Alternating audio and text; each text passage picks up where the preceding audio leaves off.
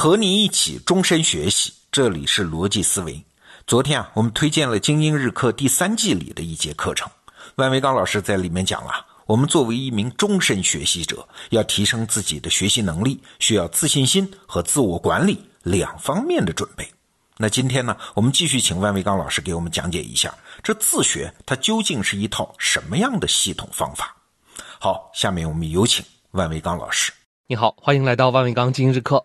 纳西姆·塔勒布出身黎巴嫩的名门望族，他的祖父一代位高权重，他的父亲是黎巴嫩的全国高考状元，名字上过报纸。不过，老塔勒布对自己的状元身份非常不以为然，因为他不是他们班最有出息的学生。老塔勒布毕业于一所耶稣会的精英高中，他们班上的倒数第一名，这个人白手起家经商，他成了全班最成功的人。而另外一个也在全班名次垫底的学生，在非洲倒卖木材啊，在四十岁之前就实现了财务自由，然后去做了历史学家。老塔勒布就感慨说：“对商人和学者这两个职业来说，实际地位跟状元之类的东西真没啥关系。”所以老塔勒布没有把儿子送进精英高中，他对儿子有更高的期待。他给了小塔勒布两个选择：要么就去搞钱，要么就去搞文化。小塔勒布选择了文化。他认为学校里面教的太窄也太浅，所以就不再决定追求什么优异成绩。他只花最小的力气取得学位就好，然后呢，把大量的时间用于自学。他每周阅读三十到六十个小时啊，这个跟一般人日常工作的时间差不多。而且呢，他专门读西方经典，先是文学，然后是数学和科学，最后是历史和哲学。小塔勒布在十八岁的时候移民美国，然后继续这种马拉松式的读书，而这个并没有耽误他拿到巴黎大学的本科学位和沃顿商学院的 MBA。在沃顿，小塔勒布被概率和风险管理课所吸引，他就感到学校的老师有一些东西没讲明白，比如说有一些极端的小概率事件，用什么流行的六西格玛分析是不对的。但是他自己并不掌握更好的数学工具，他做了一个非常极端的决定。他跑到书店里订购了几乎所有书名中包括概率和随机字样的书。他不上课，不看报纸，也不看文学了，就只学这些书。他用了五年时间专心研究随机现象，这段时间也奠定了他一生的事业。他成了一个证券交易员，同时还在纽约大学有一个研究学位。因为他写的一本书，现在人们把极端小概率事件称为“黑天鹅”。纳西姆·塔勒布是一个自学者。下面我们进入第一小节，标题是“自学于文本”，并不是所有人都适合自学。我们在上一讲里面说了，自学需要自信心和自我管理两方面的准备。进入具体的自学方法，自学成败的关键在于你是否善于处理文本信息。文本能力是个基本功，就好像练武要练马步一样，需要用大量的阅读时间积累出来才行。而当初塔勒布练的可是童子功。最起码，你面对文字得有一种亲切感，才谈得上后面的操作。我们可以把文本功夫分成三级。第一级，阅读一段文字或者听一节课，你能不能抓住它的要点？这个是最基本的基本功，听起来并不难，但是请注意，这是一个非常主观的行为。你能看出来什么是要点，这要取决于你脑子里已经有什么东西，还有你当前的视角。有人读《红楼梦》读的是爱情，有人读的是政治，还有人呢看的是菜谱。其实看什么都可以，你能看出东西来，跟自己的东西发生连接，这就算是有功夫。练习这个功夫的方法是记笔记。我们以前说过一个强力研读的做笔记方法，点击文稿你可以看到这个方法的链接。而在这一步，更简单的方法是使用所谓的康奈尔笔记法。这个方法是这样的。把一张纸分成左右下三栏，点击文稿，你可以看到一张图，这张图就是演示。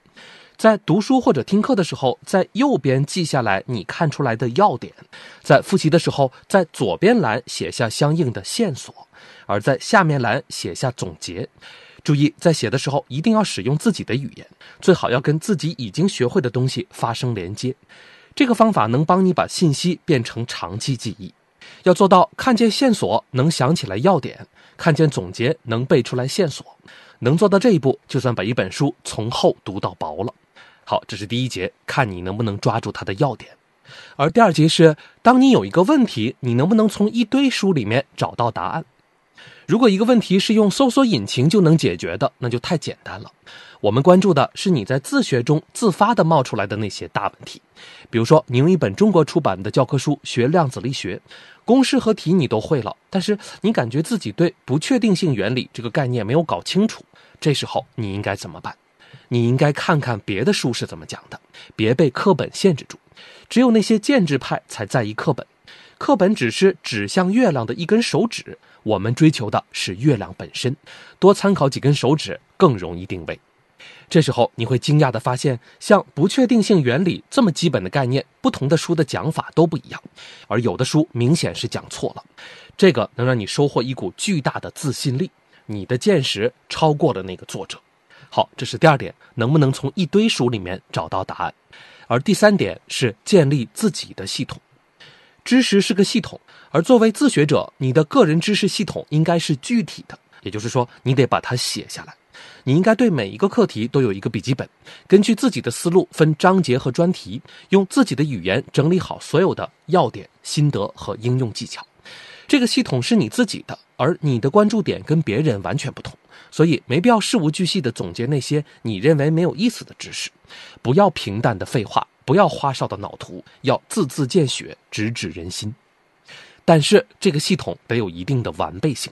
最好从学习一开始就有所规划，这门学科有哪些要点和问题，你要得到什么，相当于是一个你自己给自己的教学大纲。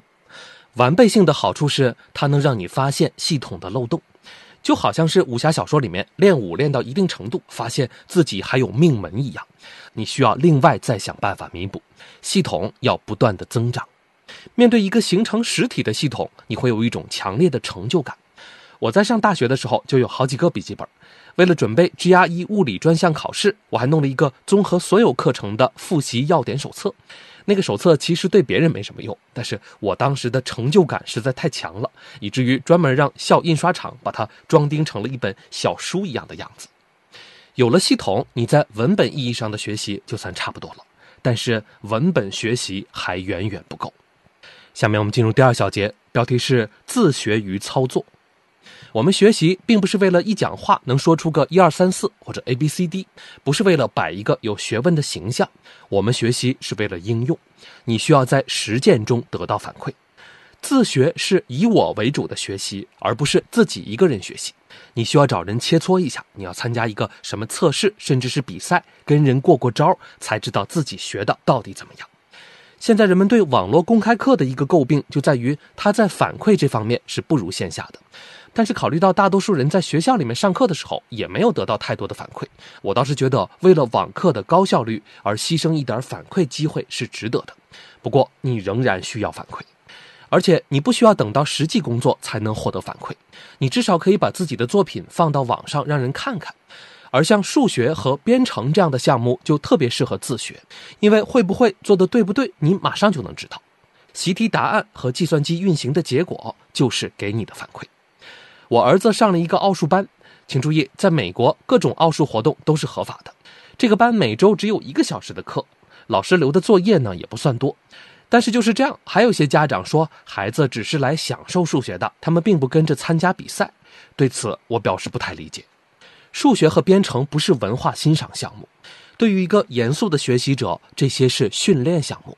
上课只是提供一个交流平台，可能还有点仪式感。真正的功夫都在自己的练习之中。你的信心和水平只能在每一次成功解题和程序成功运行中慢慢提高。真正的程序员不可能去专门报一个什么班儿来学习一种新出的编程语言。我看程序员都是在实践中学习，是先有一个什么需求，现学现用。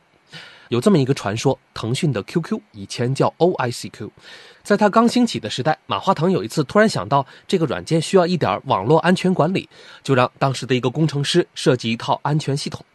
工程师的解决办法呢，就是现学现用。几周之后，马化腾去看这个工程师的进展，发现他正在阅读一本有关网络安全的教材的第一章，题目叫《什么叫网络安全》。现学现用听起来有点不靠谱。但是这个才是最原始的学习冲动和最实在的学习行为。我要用，我不会，那我就学呗。科研中的常态也是这样的。比如说，我们在做一个研究，需要用到一个叫 MATLAB 的数学编程语言。在此之前，你没有用过 MATLAB 啊，但这个不是借口。而且呢，我们等不及你去上什么 MATLAB 的网课，你需要做的是上网找一个最简单的教程，现用现学，把这个问题给对付过去再说。现在人们对 YouTube 和 B 站的一个用法，就是想干什么事儿，如果不会，就上去看看别人干这件事情的视频。我就曾经跟着 YouTube 上的视频，给厨房换了一个下水道搅拌机，而且还给汽车换了一个门把手。这种自学可以说是自学于无形，它不需要什么仪式，也没有那么多的情绪波动。我们需要用啥就学啥，学啥就能会啥。你看，这岂不是就等于说没有我们不会的东西了吗？而反过来说，大多数人学英语最大的问题，恰恰是学而不用。他们把英语变成了健身项目和行为艺术。我有一个朋友跟我说了一个离奇的故事，说在清华大学有一个美国留学生和一个韩国留学生，他们俩相爱了。美国人不会说韩语，而韩国人的英语也不行，结果他们俩居然是对照着中文字典来谈的这场恋爱。我觉得这个故事能激励你在实践中自学。下面我们进入第三小节，标题是从自学到精通。一个需要啥就能学啥、学啥都能学会的人，必定是一个高自尊的人。他对生活有着强烈的掌控感，他无所畏惧、游刃有余、宠辱不惊。这个 autodidact 气质，比任何学历证书都令人尊敬，比财务自由更令人羡慕。终身学习是一种修行，一个 autodidact。他的修行不仅仅是某一个具体的技能，而是人格的自我完善，是自我潜能的最大发挥，是我们前面说过的那个 eudaimonia。修行者都讲究内部驱动，但是我认为外部驱动也是不可少的。在我看来，自学者所应当追求的最高级的外部驱动叫做 mastery。这个词通常被翻译成精通，但是它可不是一般意义上的精通。达到 mastery 意味着你对这个领域具有统治力。纳西姆·塔勒布用五年时间达到了对风险这个领域的统治力。现在全世界没人能跟塔勒布来平等的辩论有关风险的问题，连预测界的头面人物 Nate Silver 都不敢跟他刚正面。塔勒布说，他在坐飞机的时候最喜欢的娱乐就是在 Twitter 上跟人论战，但是现在愿意跟他论战的人已经不多了，尤其是风险的话题。你敢不敢给自己这样一个要求？Mastery 的境界是哪个大学、哪个老师都教不出来的，自学是你唯一的途径。好，这就是今天的全部内容。精英日课，祝你每天都有收获。好，内容听完了，我是罗胖。听完了昨天和今天的两节课啊，相信你对学习的方法有了一个系统的了解。这也是我自己跟着万维刚老师学习最大的收获。他总能让我知道啊，自我的成长是无限的。为啥呢？因为方法的改进也是无限的嘛。好，现在你回到得到首页，搜索“精英日课”四个字，就可以看到万老师的这门课程《罗胖精选》。咱们明天见。